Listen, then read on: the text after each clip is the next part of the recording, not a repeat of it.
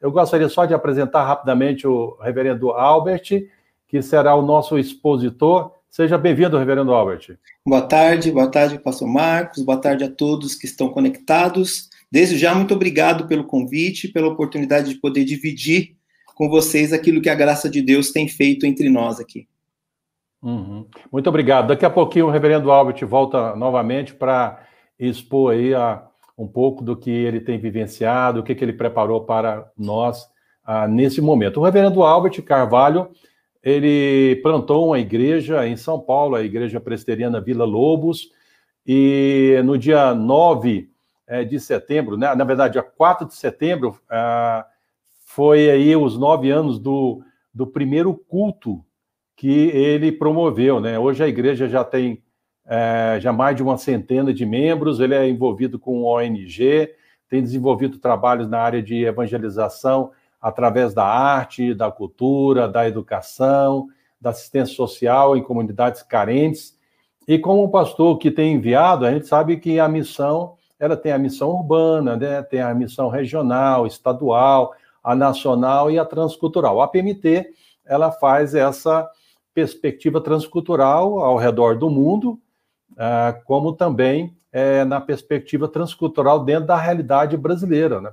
Ah, no mundo, estamos indo para 45 ah, países, caminhando aí para mais de 240 missionários, e mais de 200 que estão em preparação, desenvolvendo um projeto na área de evangelização, plantação de igreja, educação, ensino teológico e também ação social. E o reverendo Albert como pastor da igreja, tem também feito parcerias com a plantação de igrejas em várias áreas, não somente urbana, mas também no contexto do Brasil, também na área, em algumas partes do mundo, como, por exemplo, ele, a igreja dele é uma parceira na plantação de uma igreja na Mongólia, como também em Petrópolis, Rio de Janeiro, Barueri, em São Paulo, é, Vila Mirante, a igreja entre os hispânicos aqui em São Paulo. Então, ele tem é, trabalhado na preparação de vocacionados. Né? A igreja dele tem trabalhado no sentido de investir aqueles que estão com o desejo de servir ao campo missionário. Então, temos vocacionados que estão aí, ah, eles têm investido na parte de preparação com o CFM, que é o Centro de Formação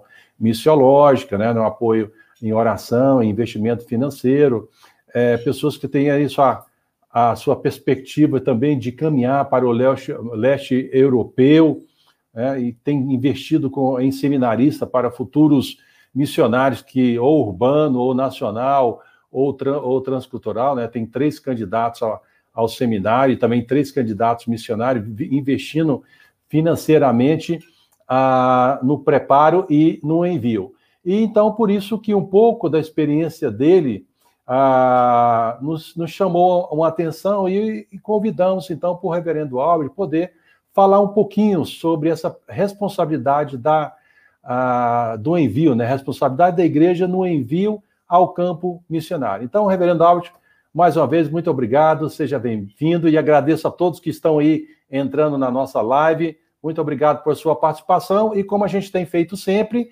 é, conforme o nosso expositor vai falando, você pode colocar no chat aqui as suas perguntas, os seus comentários do tema e no término da exposição dele, a gente vai fazer uma seleção. Agradecemos a participação do missionário Kleber, a missionária Emma e a missionária Isabela, que estão aí dentro dessa plataforma aí no mundo virtual, de trás da cortina, nos apoiando na parte da gestão técnica desse evento. Reverendo Albert, muito obrigado, que Deus o abençoe. Obrigado. Muito bem, boa tarde mais uma vez para todos. É um prazer estar com vocês, um prazer poder dividir um pouco daquilo que a graça de Deus tem feito em nosso meio, aqui na nossa igreja, com as pessoas aqui da nossa igreja, por meio do, do ministério que temos desenvolvido ao longo dos últimos 25 anos. E eu gostaria de iniciar orando com você, pedindo a Deus que fale ao coração de cada um de nós, que trate com as nossas demandas, com as nossas questões e, sobretudo, possa é, trazer clareza a respeito do que ele está fazendo, de como ele está conduzindo, a, e que nós, como membros e como igreja, corpo de Cristo, possamos caminhar na mesma direção, né, na, na, na mesma toada daquilo que a graça de Deus está fazendo. Quero convidar você a fazer essa oração junto comigo. Senhor Deus, louvado seja o teu nome.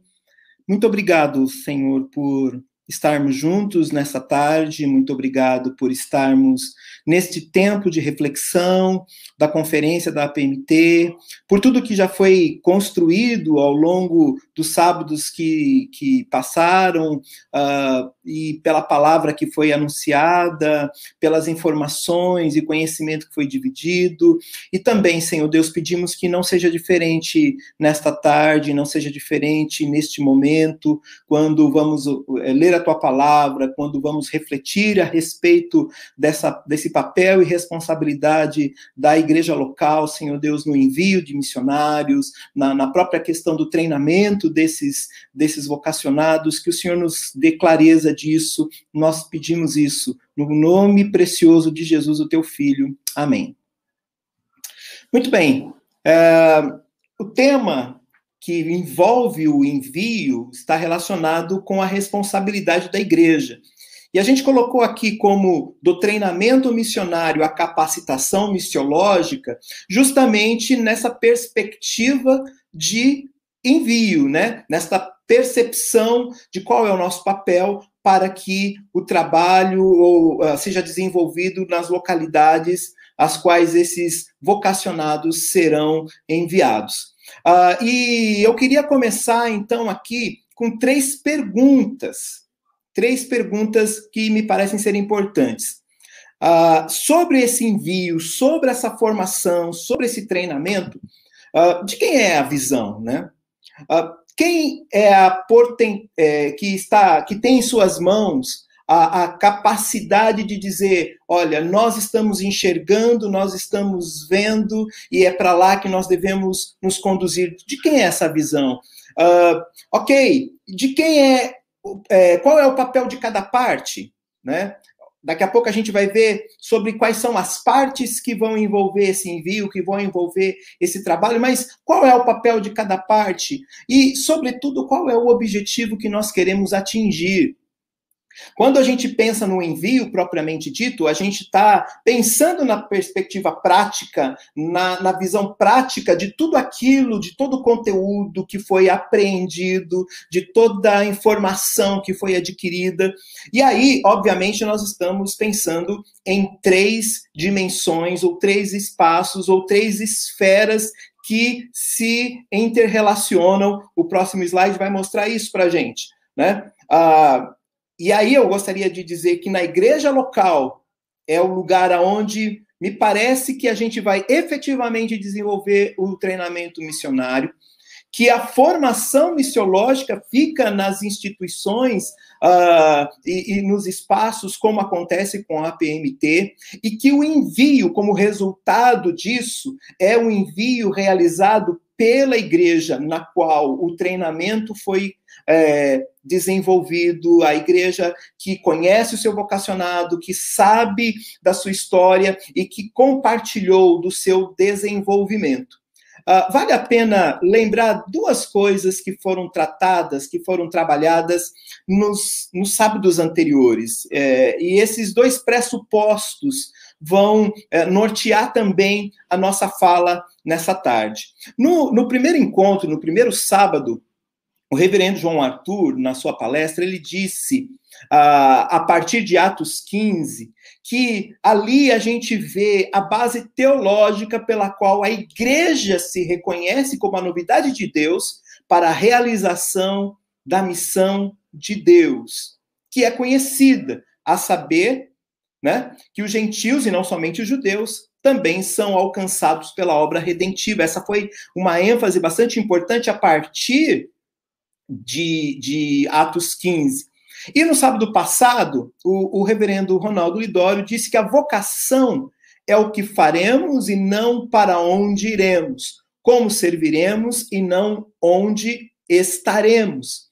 Uh, veja, me parece ser extremamente importante entendermos isso, compreendermos isso, porque se nós não uh, tivermos clareza de como Deus está é, operando no mundo, nós não saberemos também qual é a nossa parte. Se nós não soubermos o que Deus está realizando, seja na igreja local e a partir da igreja local, em todos os lugares para onde a igreja vai, por meio dos seus obreiros, por, me, por meio dos seus missionários e missionárias, por meio dos seus vocacionados, nós não vamos compreender uh, qual é o nosso papel efetivamente enquanto igreja local. E, e, e me parece que quando uh, o reverendo Ronaldo coloca que uh, a vocação é o que faremos e não onde iremos e e que diz respeito como serviremos e não onde serviremos, eu olho para a igreja local e percebo que Deus deu para nós, enquanto igreja local, tudo, tudo quanto é necessário, tudo quanto é preciso para uh, desenvolver uma parcela ou uma parte significativa da, da, do treinamento ou da formação dos nossos missionários, a fim de que eles sejam enviados. Muito bem. Uh, e como é que a gente pode pensar nisso? Eu gostaria de convidar você a fazer um diálogo de dois textos do livro de Atos, Atos capítulo 13 e Atos capítulo 17. E nesse diálogo a gente vai trabalhar algumas características que envolve uh, do treinamento, a, a, a capacitação teológica e que vai levar para o envio. Eu queria que você acompanhasse. Começando, então, com a leitura em Atos 13. Entre os profetas e mestres da igreja de Antioquia, da Síria, estavam também Barnabé e Simeão, chamado Negro. Lúcio de Cirene, Manaim, que tinha cri sido criado com o rei Herodes Antipas, e Saulo. Certo dia, enquanto adoravam o Senhor e jejuavam, o Espírito Santo disse: Separem Barnabé e Saulo para realizarem o trabalho para o qual os chamei. Então, depois de mais jejuns e orações, impuseram as mãos sobre eles e os enviaram.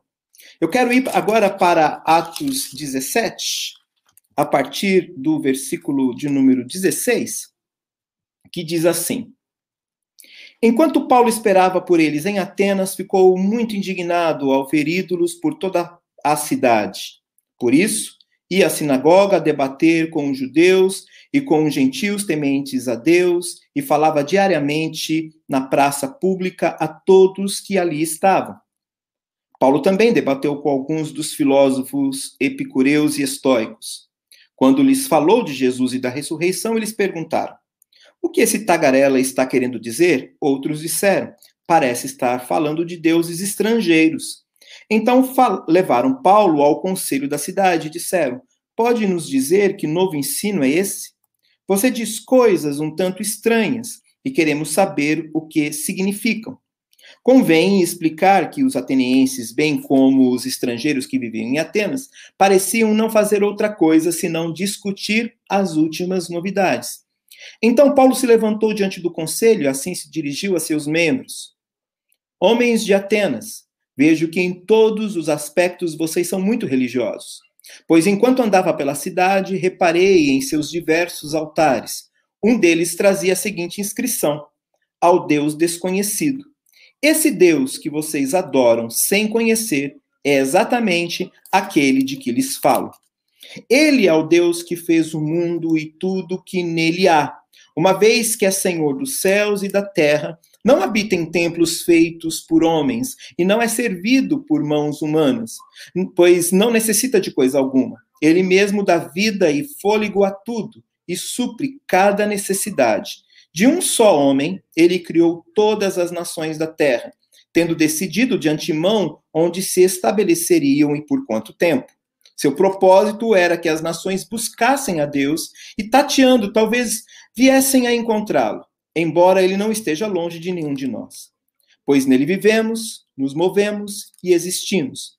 Como disseram alguns de seus próprios poetas, somos descendência dele. E por ser isso verdade, não devemos imaginar Deus como um ídolo de ouro, prata ou pedra projetado por artesãos. No passado, Deus não levou em conta a ignorância das pessoas acerca dessas coisas, mas agora ele ordena que todos, em todo lugar, se arrependam. Pois ele estabeleceu um dia para julgar o mundo com justiça, por meio do homem que ele designou e mostrou a todos quem é esse homem ao ressuscitá-lo dos mortos. Quando ouviram Paulo falar da ressurreição dos mortos, alguns riram com desprezo. Outros, porém, disseram: Queremos ouvir mais sobre isso em outra ocasião. Então Paulo se retirou do conselho, mas alguns se ajuntaram a ele e creram. Entre eles estavam Dionísio, membro do conselho, um, e uma mulher chamada Dâmaris, e alguns outros.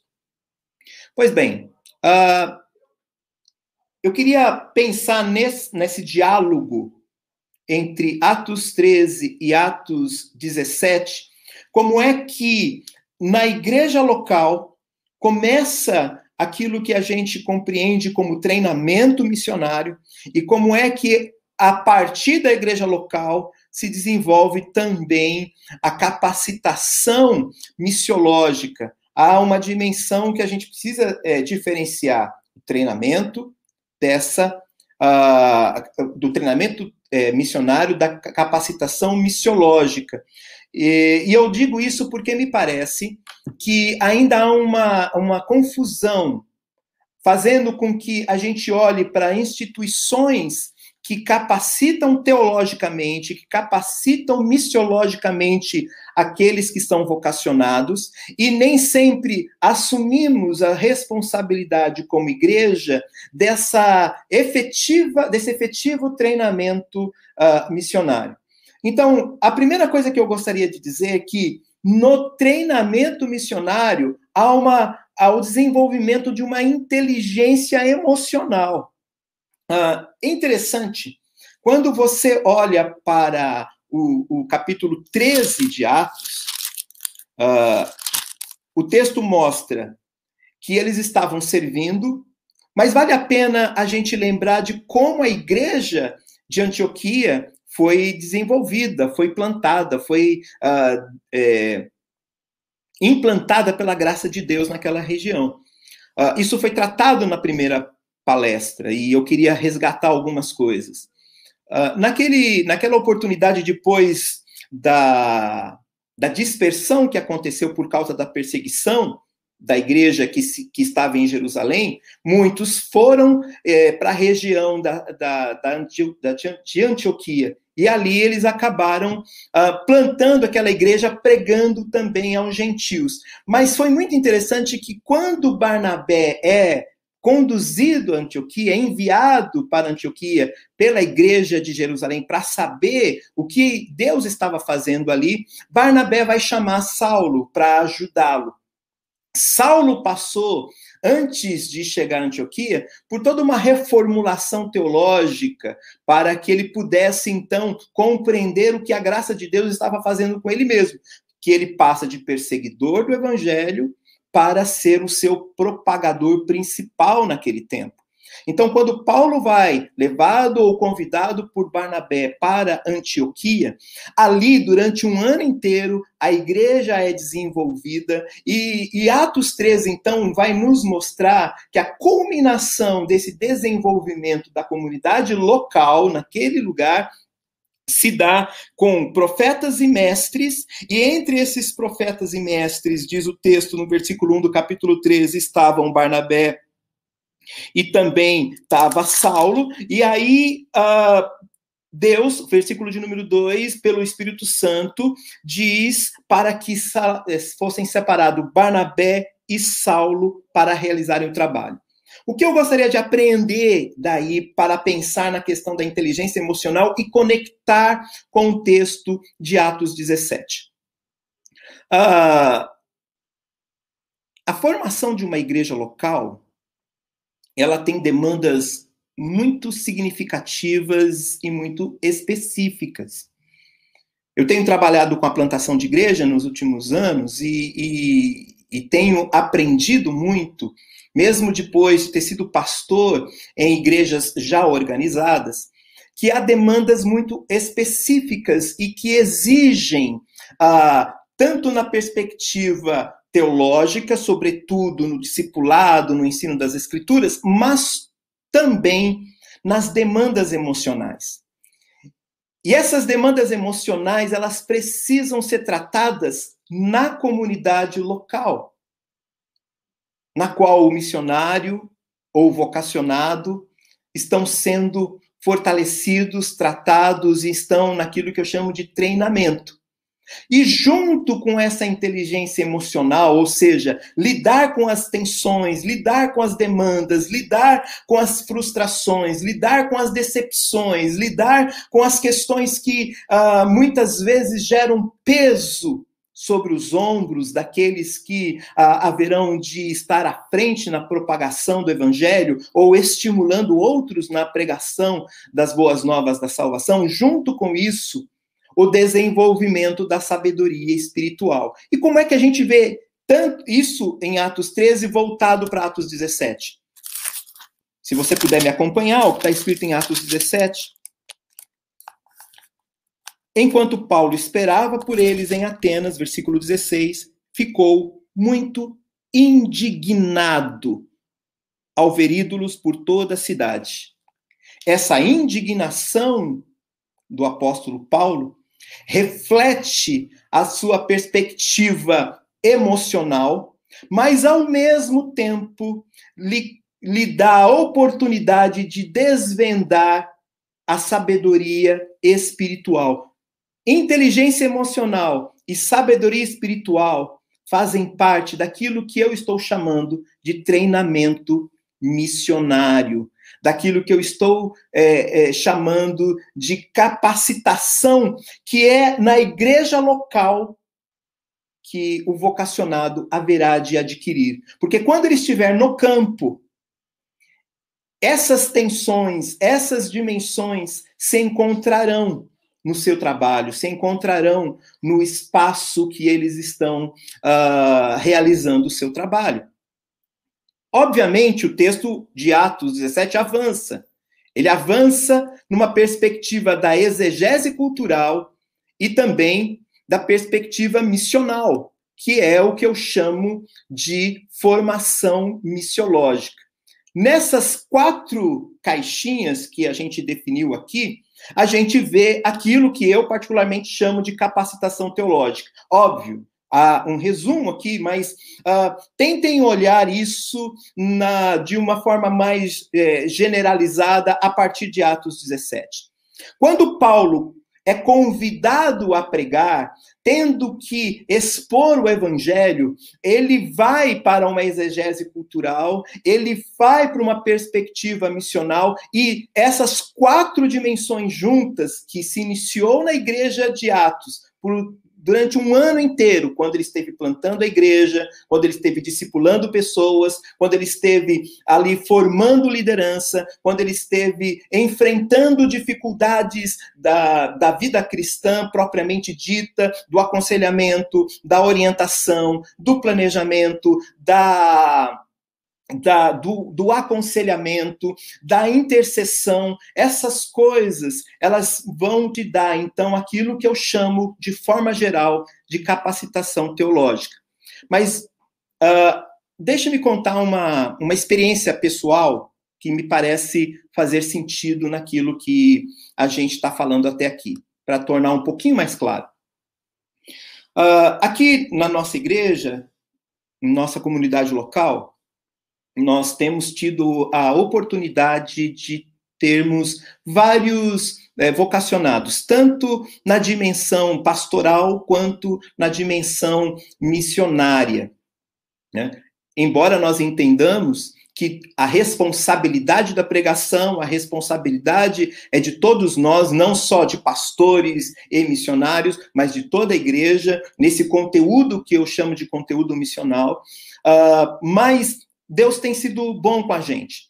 E como é que a gente tem procurado trabalhar com eles? Mostrar é, e dar a oportunidade deles vivenciarem todas as dimensões e as tensões é, existentes numa igreja local.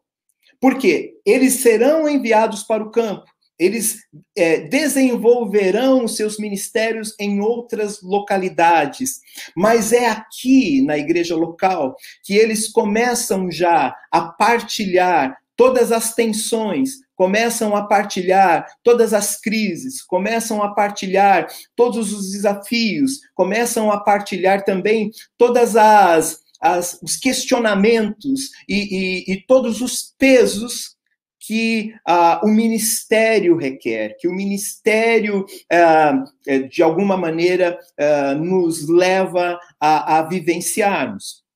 E dessa forma, nós entendemos essa parceria entre igreja local e instituição que forma teologicamente, mas não tiramos a responsabilidade do vocacionado ou vocacionada em oferecer, por meio dos seus dons, dos seus talentos, a confirmação do seu chamado missionário a partir da igreja local. E é isso que Atos 13 nos ensina.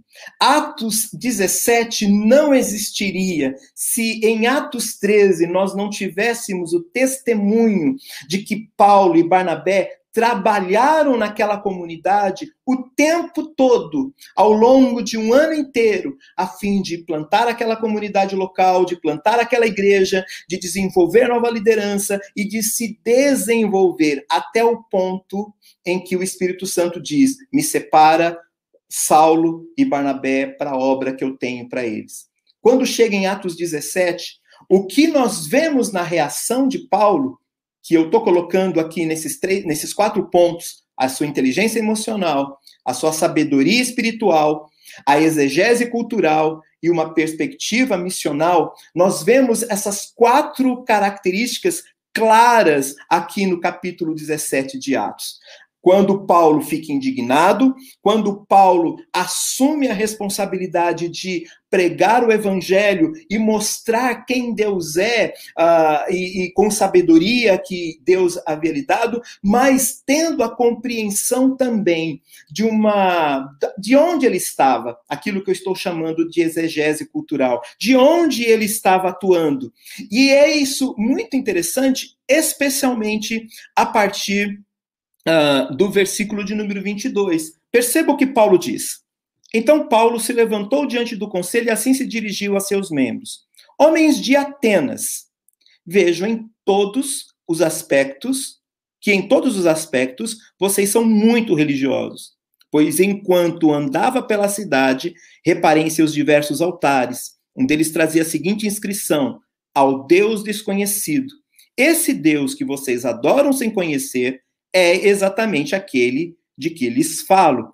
Ele é o Deus que fez o mundo e tudo que nele há, uma vez que é Senhor dos céus e da terra, não habita em templos feitos por homens e não é servido por mãos humanas, pois não necessita de coisa alguma. Ele mesmo dá vida e fôlego a tudo e supre cada necessidade. De um só homem, ele criou todas as nações da terra, tendo decidido de antemão onde se estabeleceriam e por quanto tempo.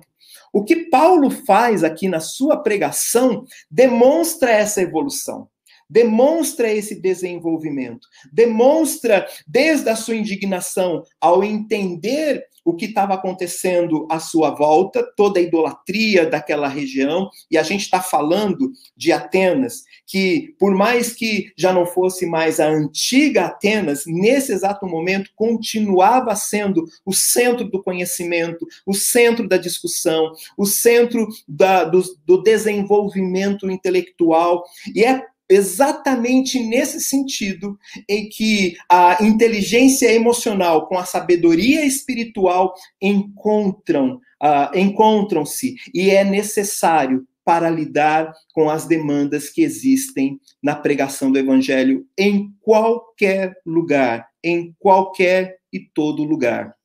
Mas ao mesmo tempo, Paulo, ele faz a leitura do seu espaço, ele faz a leitura de quem são os seus ouvintes e ele anuncia, numa perspectiva missional, uh, o evangelho de Jesus Cristo, a mensagem, começando com a criação e indo até a pessoa de Jesus Cristo.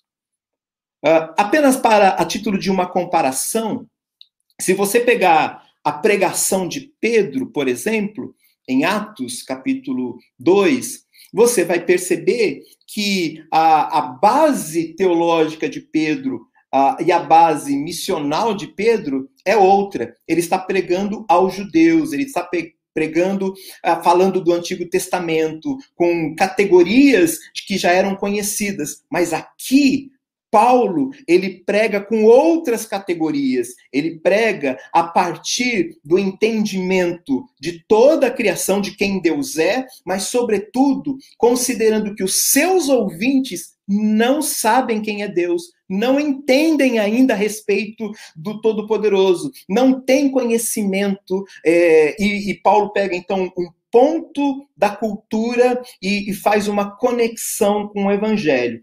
E a igreja local é o lugar aonde isso pode e deve ser aprendido. Há, há então uma, uma pequena. Há uma crítica que eu gostaria de fazer nesse sentido. A igreja local. Uh, me parece que a igreja local ela, ela, ela necessita rever uh, não o seu conteúdo teológico, mas a forma como anuncia as verdades espirituais da palavra, de tal maneira que ajude, sobretudo, os seus vocacionados a se comunicarem uh, ou a comunicar o evangelho de uma maneira que seja é, entendida, inteligível àqueles que não fazem parte da igreja local. Uh, eu queria fazer mais uma conexão com a palavra que foi trazida na semana passada pelo pastor Ronaldo. Ele disse algo bastante importante sobre o perfil transcultural que a igreja uh, ou que o vocacionado precisa ter. Mas se o vocacionado precisa ter esse perfil transcultural, a igreja precisa ter esse perfil transcultural. Ainda que a gente possa dividir uh, uh, as missões ou o trabalho missionário em local, nacional ou é, é, transcultural, mas nós vivemos em um mundo transcultural. As nossas conexões elas vão muito além da igreja local eu diria que elas devem ir a partir da igreja local. E dessa maneira, quando nós oferecemos aos nossos vocacionados, enquanto igreja local, essa visão transcultural do evangelho, nós estamos também, então, cuidando para que a comunicação do evangelho, diante das tensões apresentadas pela vida, das tensões apresentadas pelo mundo e que uh, nos se apresentam como desafios para a gente, desafios para a pregação do evangelho, desafios para o testemunho do evangelho. Quando a igreja local se ocupa disso, ela está oferecendo ao mundo uh, obreiros melhores preparados. Nós temos uma, um preparo bastante profundo do ponto de vista uh, teológico, mas necessariamente nem sempre tão profundo, nem sempre tão. Uh, tão bem cuidado na sua perspectiva pessoal de formação e de treinamento. Uh, na semana passada, algo importante foi lido, ou foi dito, né? Uh, que há um conjunto no qual nenhuma peça pode faltar é, o preparo específico é necessário, uh, lidar com outras línguas, diferentes visões de mundo, contextos sociais distintos, uh, tudo isso exige uma forte demanda sobre os missionários de adaptação pessoal e transpor barreiras comunicacionais. Comunicacionais. Ou seja, quando a igreja local compreende o seu papel transcultural a partir de onde ela está e oferece aos seus vocacionados um espaço de trabalho, de reflexão, de atuação, antes e até que eles sejam enviados, quando isso acontece, a igreja cumpre o seu papel, ao mesmo tempo que a igreja serve de apoio, não apenas financeiro, não apenas é, estratégico, mas de apoio na formação ou no treinamento desse mesmo missionário. Uh, no próximo slide, eu queria pensar com, com um pouco mais como é que essas duas dimensões da inteligência emocional e a sabedoria espiritual uh, nos ajudam a superar as tensões. Primeiro, como inteligência emocional, construindo uma resiliência emocional que se dá nos enfrentamentos do dia a dia do ministério. Não há dúvida alguma, e, e, e, todos nós sabemos, que os nossos missionários, os nossos vocacionados, sobretudo quando estão no campo, enfrentando todas as demandas uh, que o campo exige, sobre eles há uma pressão muito grande, sobre eles há uma tensão muito grande. E eles precisam estar equilibrados emocionalmente, a fim de que possam dar conta de tantas demandas. Para tanto, é preciso essa resiliência emocional. Nós, pastores, eu sou pastor há 25 anos, nós, pastores, sabemos muito bem o que significa desenvolver essa resiliência. Sabemos porque tivemos que enfrentar isso e enfrentamos isso to todos os dias, desde o gabinete uh, uh, pastoral, nos aconselhamentos, nas orientações, até no preparo para as mensagens, mensagens que façam sentido para a comunidade local e por lugar onde, uh, aonde essa comunidade está localizada.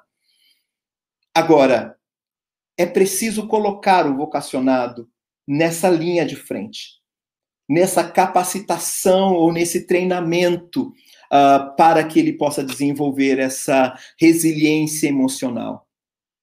Eu tenho uh, me ocupado de me encontrar com os nossos vocacionados aqui quinzenalmente. E fora esse trabalho quinzenal, esses encontros quinzenais que é feito com o grupo, nós conversamos particularmente. E na conversa particular, toda a dimensão que envolve uh, o trabalho sobre o projeto missionário que será é, efetivado, a localização para onde será enviada, a maneira como será é, desenvolvido esse trabalho, tudo isso é tratado a partir de como esse vocacionado também está realizando o seu trabalho em, nas várias frentes da igreja local. E, e, gerando pressões sobre eles, gerando tensões sobre eles, naturais, não tensões uh, desnecessárias, mas tensões naturais do trabalho missionário. É assim que essa resistência é realizada. Volto mais uma vez é, o meu olhar e gostaria que você olhasse novamente para Atos 13. Quando Atos 13 chega ao ponto deles estarem ali em oração, buscando a Deus, saber, procurando entender o que Deus quer da vida deles, entendendo o que Deus quer daquela igreja local, aquela igreja local com aquela liderança que é nomeada em Atos capítulo 13, versículo 1. Essa igreja vivenciou todas essas tensões. Essa igreja vivenciou todas essas demandas. E Paulo, ou Saulo e Barnabé, quando são enviados, eles não são enviados de forma despreparada do ponto de vista emocional a qual me refiro. Mas eu também estou falando da sabedoria espiritual. E, quando, e, enquanto sabedoria espiritual, estou falando sobre a construção de um discernimento espiritual que se dá também no desenvolvimento do trabalho ministerial. Ouvir o Espírito Santo dizendo aquela liderança me separa Saulo e Barnabé uh, para a obra que eu tenho para eles e percebendo logo de cara, em Atos 13 mesmo, como Saulo e Barnabé precisam lidar com as tensões espirituais de cada campo. Isso também é aprendido na igreja local. A igreja local é o lugar da oração, é o lugar do jejum, é o lugar uh, da consagração. Atos 13, para que em Atos 17 uh, ah, essas tensões espirituais sejam uh, vivenciadas de uma maneira uh, adequada, sejam enfrentadas de uma forma adequada. Imagine o seguinte: há um campo que eu tomei conhecimento recentemente lá no leste europeu, que uh, missionários que trabalharam durante anos não conseguiram colher um fruto. A gente sempre pensa como esses missionários voltam para casa. A gente sempre pensa como a gente pode ajudar quando eles retornam. Essa é uma fase, essa é uma parte. Mas a minha pergunta é como é que a gente pode capacitá-los antes disso? A gente teve uma experiência aqui em nossa comunidade local, em nossa igreja. Uh, nós enviamos uh, Lucas e Juliana para Mongólia, são missionários da PMT, e eles é, também foram para um campo que não tinha frutos, ou que missionários estavam ali dizendo durante anos que não conseguiam colher um fruto de alguém que tivesse confessado a Jesus como Senhor e Salvador. Mas foi extremamente importante não só o respaldo que eles tiveram ou que eles continuam tendo enquanto estão distantes, mas todo o trabalho que nós, como comunidade local, fizemos, como igreja local, fizemos enquanto eles estavam aqui no seu preparo, para que pudessem, então, naquela localização tão distante, compreender como Deus poderia usá-los naquele lugar.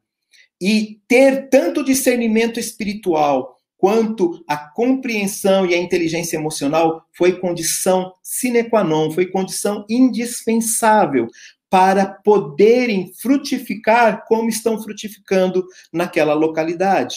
Assim, uh, alguns pontos eu gostaria de dizer sobre uh, esse trabalho e, e para superar essa tensão. Primeiro ponto: o trabalho em equipe é desenvolvido numa igreja, numa igreja local. Para sobreviver às pressões, tanto do contato cultural, uh, porque uh, não se pode ser retirado dos embates culturais, mas saber reconhecer oportunidades e perigos. Então, o trabalho em equipe é desenvolvido na igreja local. Um, um segundo ponto, uh, para que a gente entenda sobre a sabedoria espiritual. O que é que vem de Deus? O que é que não vem de Deus? Quais são os ídolos do próprio coração e quais são os ídolos da cultura? Observe isso. Paulo teve que lidar com ídolos daquela cultura, Paulo teve que lidar com ídolos do coração daquelas pessoas, mas uh, teve que lidar de uma maneira sábia, inteligente, não deixando de confrontar. Mas aonde é que se aprende isso? Se aprende isso não só ah, nas classes, nos encontros, nas salas de aula, quando nós ouvimos histórias é, verdadeiras de experiências de outros missionários, mas a gente entende isso e desenvolve isso quando a gente está na linha de frente na igreja local. Porque são esses os mesmos desafios de uma igreja local. Essas mesmas tensões culturais, espirituais, emocionais, uh, do trabalho em equipe. Então, é fundamental. Para então o envio ser a, a, acontecer, assumir uma responsabilidade do envio precisa ser assumir essa responsabilidade desde o início. E o que eu estou chamando de início? No reconhecimento da vocação, no reconhecimento do seu chamado, no reconhecimento do papel que Deus os chamou a desenvolver de forma específica, oferecer para o vocacionado, para a vocacionada, todas as oportunidades para que eles possam ser efetivamente equipados, efetivamente treinados, sobretudo nessas duas dimensões, já que nos espaços de formação eles receberão uh, maior aprofundamento teológico, receberão maior uh, experiência uh, no, na compreensão das escrituras e também das perspectivas teológicas, mas juntando, porque as duas dimensões se juntam, elas se encontram. A igreja compartilha da sua experiência com a, a, formação teológica, a formação teológica compartilha das suas experiências com a igreja, mas quem envia é a igreja. E é a igreja que vai acompanhar. Ou que deveria acompanhar. É a igreja que deve saber efetivamente uh, como estão seus vocacionados, que deve mandar pessoas para lá para acompanhá-los ou para saber, que deve não apenas ter uma comunicação à distância, mas compreender efetivamente quem é esse homem, quem é essa mulher, quem é essa família e como é que a gente vai entender isso quando lhes é oportunizado desenvolver desde a igreja local, a semelhança de Saulo e Barnabé,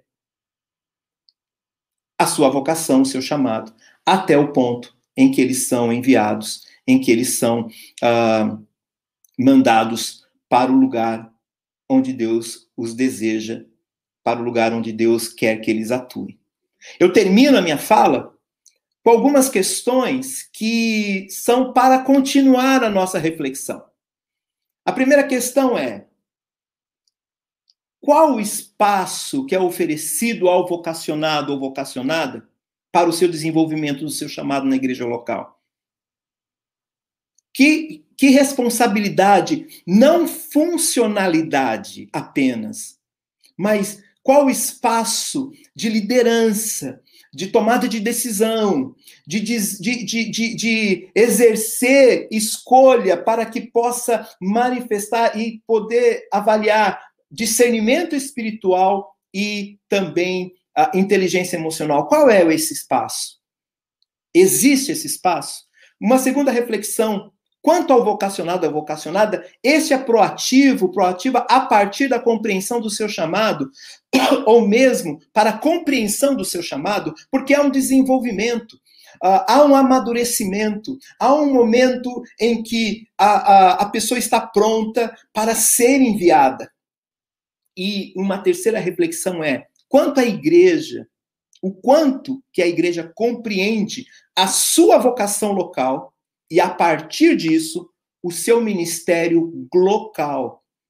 Porque se nós estamos, como é o caso da minha comunidade local, da minha igreja, nós estamos num grande centro, nós estamos na cidade de São Paulo. Eu olho para a cidade de São Paulo e percebo todas as demandas culturais existentes nessa cidade.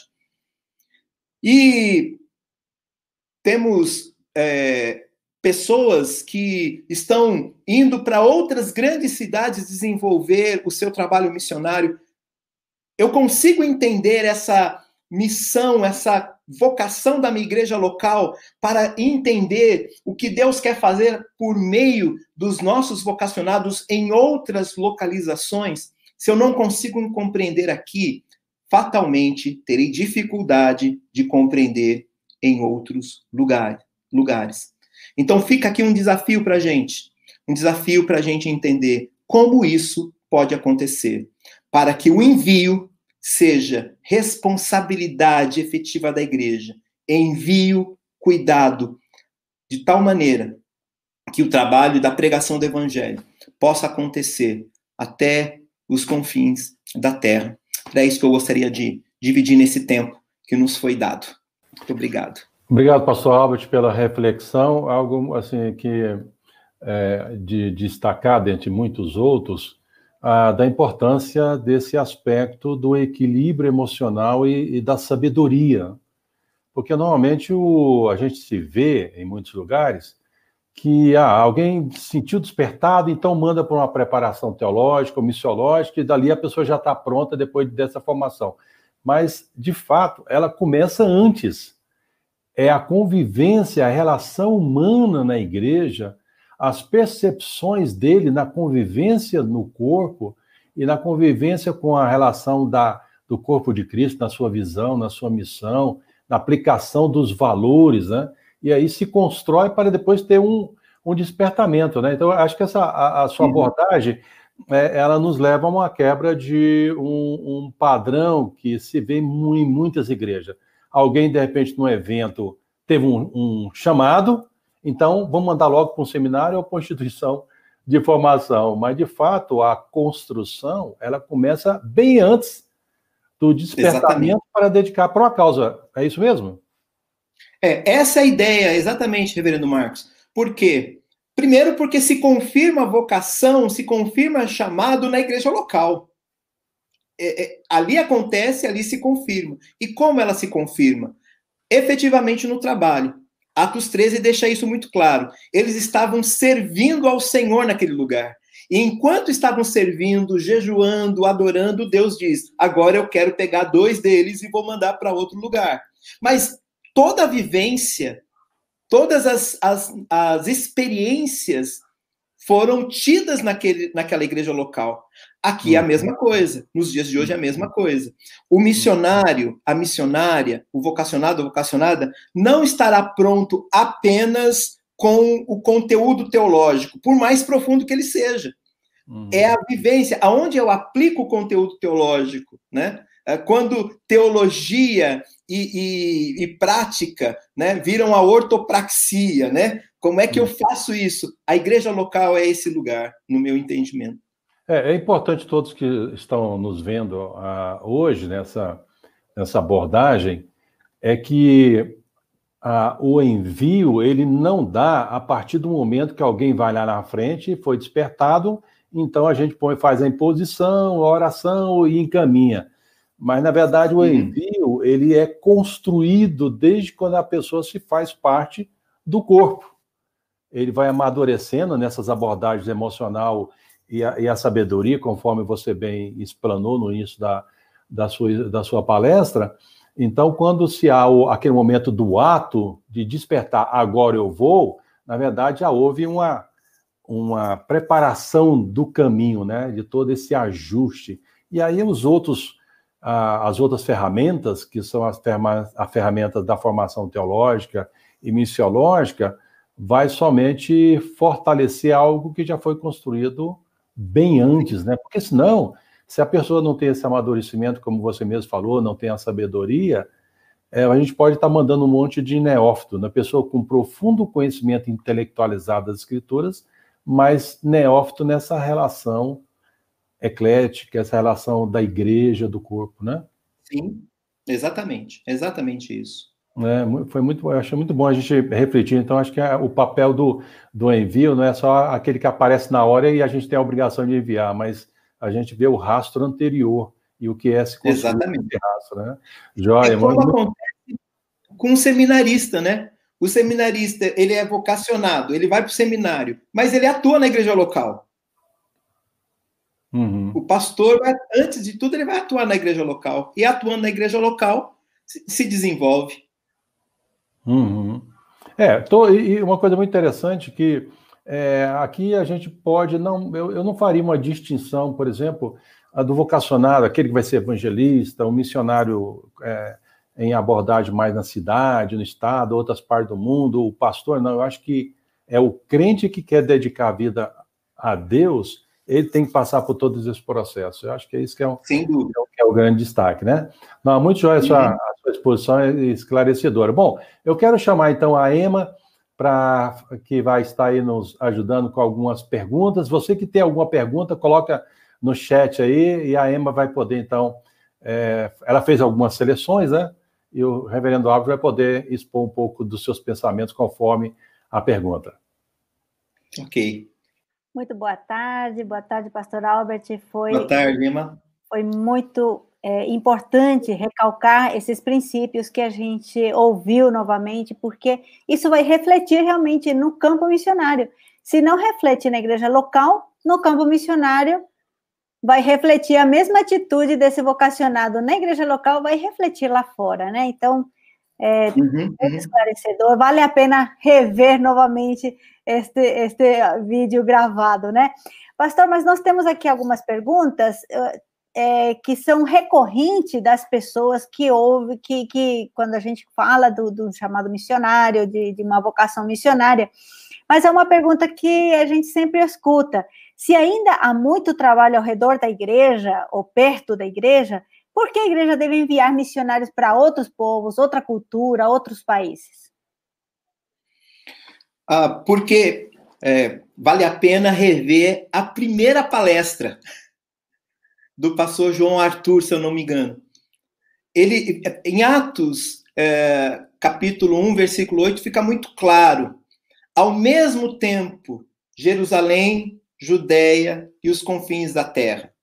Esse foi um movimento do Espírito Santo mostrado ah, em todo o livro de Atos. Então, existem pessoas que elas ficarão na igreja local e desenvolverão isso, mas a igreja local, ela precisa compreender o seu chamado transcultural. Mesmo que não seja a igreja que vai ser é, toda ela enviada, mas a igreja precisa compreender essa dimensão, e esse talvez seja um grande problema que nós enfrentamos nos dias de hoje. A igreja em si mesmada, ela olha para si, ela tenta cuidar de si e ela não compreende a sua vocação, a sua identidade, igreja, aqueles que foram chamados para fora. Esse é o significado do termo eclésia, né? A tradução literal, os que foram chamados para fora. Então, ao mesmo tempo, no lugar onde está e desenvolvendo em outras localidades, há uma necessidade do evangelho ser pregado até os confins da terra. Essa é uma lógica bíblica. Então, eu diria para essa pessoa que perguntou: se existem necessidades internas, por que mandar para outros lugares? Porque as necessidades são internas e em outros lugares ao mesmo tempo. Muito, muito obrigado, pastor. Então, é a compreensão da identidade da igreja. Se a gente entende a, a, identidade, então nós não vamos ter esses questionamentos, né? É, não haverá tensão, né? Não vai haver tensão, é verdade. Obrigada, pastor. Tem outra pergunta também que nós muitas vezes é, estamos passando, é, ouvindo, né? Por que investir financeiramente nos vocacionados? Porque muitas vezes a igreja tem aquela visão: o dia que você subir no avião, nós vamos começar a investir na sua vida, a, a ser parceiros financeiros para cobrir as suas necessidades. Enquanto isso, a gente sabe que o, o trajeto do preparo não é fácil, porque a pessoa geralmente não pode trabalhar e, e, e se dedicar aos estudos, então, por quê? Como é que a igreja pode olhar para esse vocacionado se esse preparo precisa de um investimento financeiro além daquela parceria em oração e de reconhecimento e o trabalho, o serviço que ele já presta na igreja local? Uh, eu vou fazer uma, uma para responder essa pergunta, Emma, eu vou fazer uma conexão com o que existe uh, fora da igreja. Quando nós queremos pessoas bem formadas, uh, por exemplo, um médico, um engenheiro, uh, que sejam especializados e que possam uh, adquirir mais do que uma formação natural, uma especialização, uma pós-graduação, a gente vê empresas, vê o governo dando bolsa de estudo. Para quê? Para que eles possam ter a sua mente, o seu coração uh, exclusivamente voltados para o aprofundamento do seu ensino, para o aprofundamento da sua, da sua formação. Eu poderia, e tomo é, é isso como ponto de partida, mas se isso fosse, não fosse suficiente, me parece que é, só esse pensamento é suficiente, mas se não fosse suficiente, basta a gente olhar para as escrituras. Uh, a igreja ela, ela precisa ter dentro de si um amor pelo mundo, semelhante ao amor que Deus revelou pelo mundo ao mandar seu filho Jesus.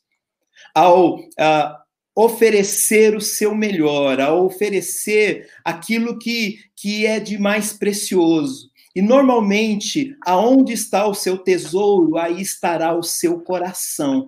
Se o seu tesouro está nas verdades espirituais, oferecer possibilidades para que um vocacionado seja melhor formado, mais aprofundado, parece ser algo muito natural, ser muito normal.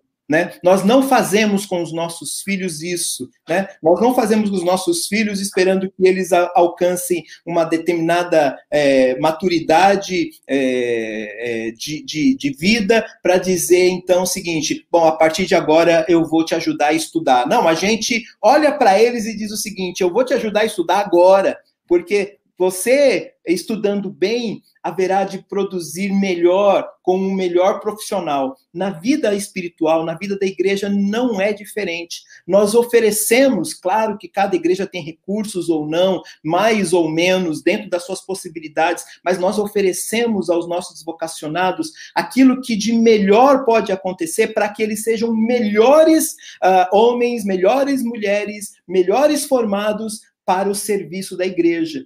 E o recurso financeiro me parece ser apenas a efetivação, a materialização de uma visão. Se eu entendo o que uhum. eles precisam ser, eu invisto. Se eu não invisto, é porque eu já estou entendendo que eles não precisam ser.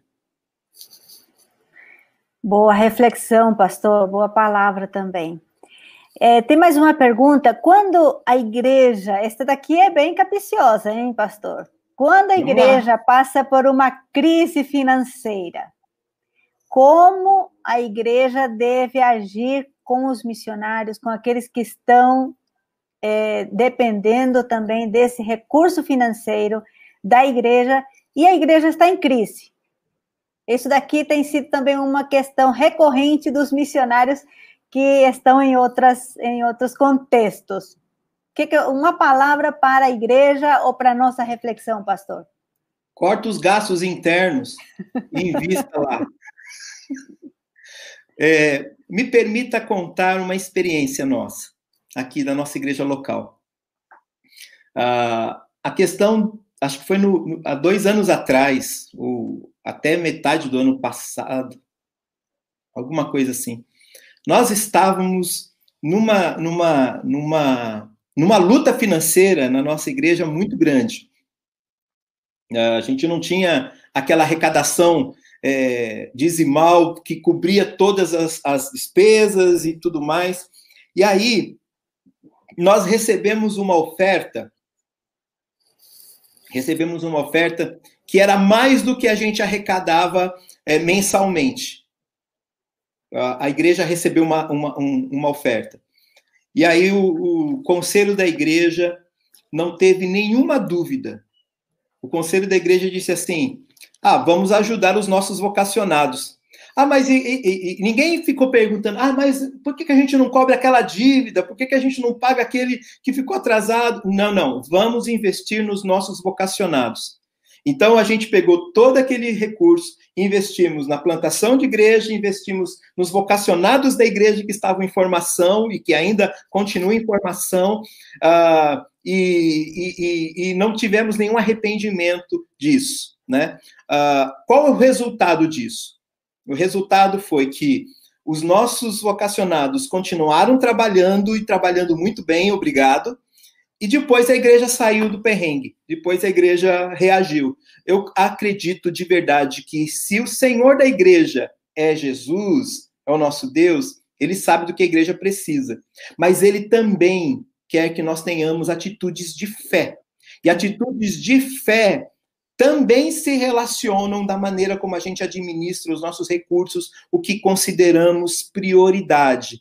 Então, nós entendemos que o reino é prioridade, buscar em primeiro lugar o reino de Deus. Aí alguém vai dizer: ah, mas cuidar da igreja local é, não é cuidar do reino de Deus? Óbvio que é.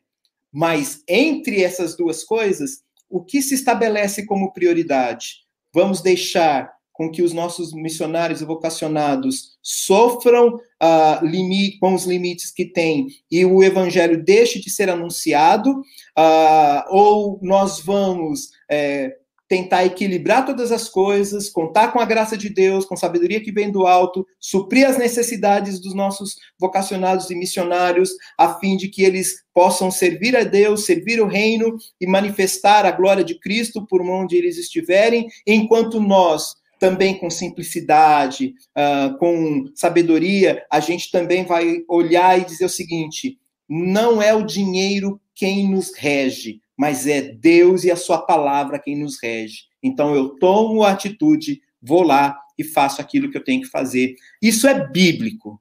Isso é bíblico. Não há discussão. Se alguém escolher outra parte, vai escolher outra parte. Mas a Bíblia diz: cuide daqueles que estão na frente pregando o evangelho. E é isso que a gente tem que fazer. Muito obrigada, pastor. Nós temos mais perguntas, mas nós temos, vamos encerrar com uma pergunta, porque já nosso tempo também estourou. Uhum. A pergunta, vamos colocar aqui na tela. É, as disciplinas ementas utilizadas nos seminários estão preparando pastores missionários ou apenas palestrantes de domingo? Diz o Dirley Macedo. Isso daí é, é, uma, é uma pergunta para uma apreciação aí, como é que nós estamos vendo a, a formação dos nossos pastores? Ok, eu entendo que a gente tem que entender qual é o papel do seminário. Primeira coisa, qual é o papel do seminário? O papel do seminário é, é preparar os nossos missionários para serem missionários, preparar os nossos pastores para serem pastores. Então a gente precisa Primeiro, responder essa pergunta. Segundo, qual é o papel daquele que está recebendo o conteúdo? Eu fui seminarista. Então, o que, que eu fiz com o conteúdo que eu recebi? Uhum. O que, como eu, eu, eu, eu administrei todas as informações que eu recebi? Às vezes a gente está tentando olhar a responsabilidade ou jogar a responsabilidade para as instituições, e elas têm responsabilidade, não estou dizendo que não tem, mas é preciso compreender aquilo que a gente faz com tudo aquilo que a gente aprende. Se eu ouço no, o meu professor de teologia sistemática dizendo uh, sobre. Uh, como que eu devo compreender sistematicamente a teologia da salvação, e eu posso fazer uma explanação sobre a teologia da salvação muito bem a partir da teologia sistemática, mas o que é que eu faço quando eu converso, teolo, converso ou coloco em diálogo teologia sistemática com teologia bíblica? Ou seja, quando é que eu, eu mesmo seja, sou a pessoa que apresenta a salvação que eu compreendi?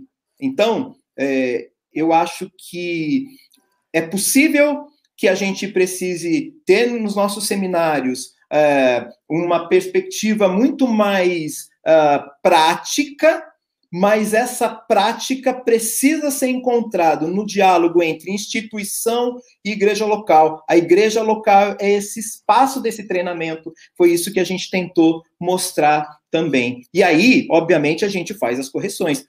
Volto a dizer, eu fui seminarista e eu não deixei de pregar uh, o evangelho desde que eu me converti, até onde a graça de, de Deus tem me dado possibilidades. Ótima, muito obrigado, pastor. Pastor, queremos então chegar, estamos chegando ao, nosso, ao final, umas considerações finais, uma palavra final para aqueles que estão assistindo, e depois eu encerro com os avisos que temos. Ok. Bom, eu quero agradecer muito mais uma vez o convite. É, eu vi que é, nós tivemos várias perguntas que, que não puderam ser respondidas por conta do tempo. Eu me coloco à disposição para respondê-las de uma outra forma. Vocês podem entrar em contato comigo, mandar e-mail, WhatsApp, eu terei imensa é, alegria em responder e agradeço muito a participação de vocês, sobretudo uh, por me permitir dividir um pouquinho aquilo que o Senhor tem feito com a gente aqui em nossa igreja local, em nosso ministério. Que Deus abençoe a todos e abençoe o trabalho que a PMT, de forma tão excelente, tem realizado na propagação do Evangelho e na orientação aos nossos missionários. Deus abençoe. Muito obrigado, pastor Albert. Foi uma bênção ouvir um pouquinho da, da, sua experiência e também daquilo que o senhor colocou no seu coração.